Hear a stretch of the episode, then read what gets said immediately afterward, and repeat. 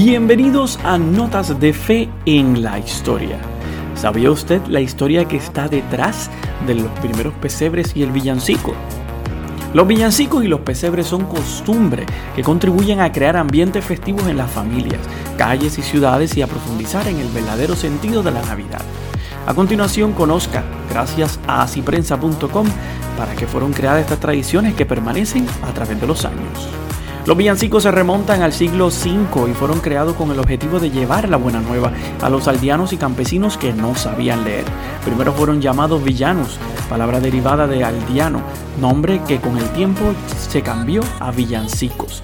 Estos cantos populares hablaban sobre el misterio de la encarnación con inspiración de la teología y la liturgia de Navidad y se caracterizan por el tono sensible e ingenuo de sus palabras y de sus melodías que hacen referencia a los sentimientos de la Virgen y de los pastores ante la decisión de Dios de hacerse hombre.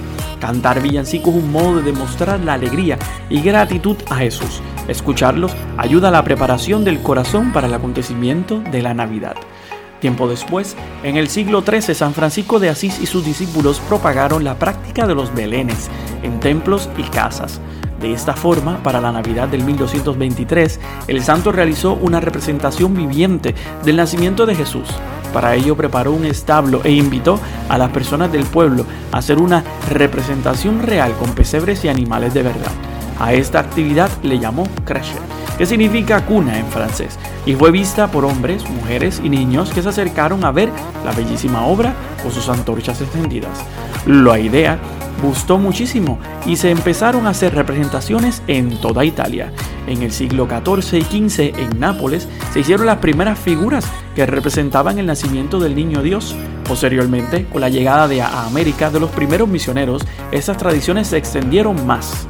Los pesebres vivientes o materiales invitan a reflexionar sobre la pobreza de la Sagrada Familia que nos llama a imitarle en auténtica sencillez evangélica, renunciando a los apegos materiales.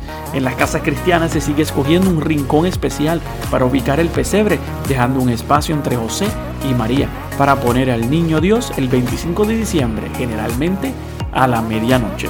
Otras tradiciones que también estamos viendo o se ven en los diferentes países, incluyendo aquí en Puerto Rico, es la misa de aguinaldo, que tiene su origen en España y en Puerto Rico y constituye una de las primeras manifestaciones de la devoción mariana.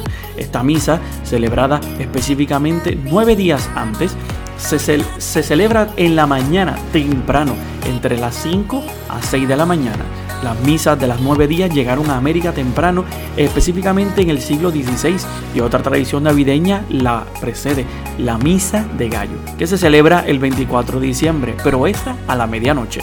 Últimamente las misas de gallo se han ido celebrando mucho más temprano para aquellas personas que tienen a veces un poco de miedo o las personas mayores para que no salgan muy tarde, pero siempre la tradición ha guardado y ha indicado que se celebre a la medianoche.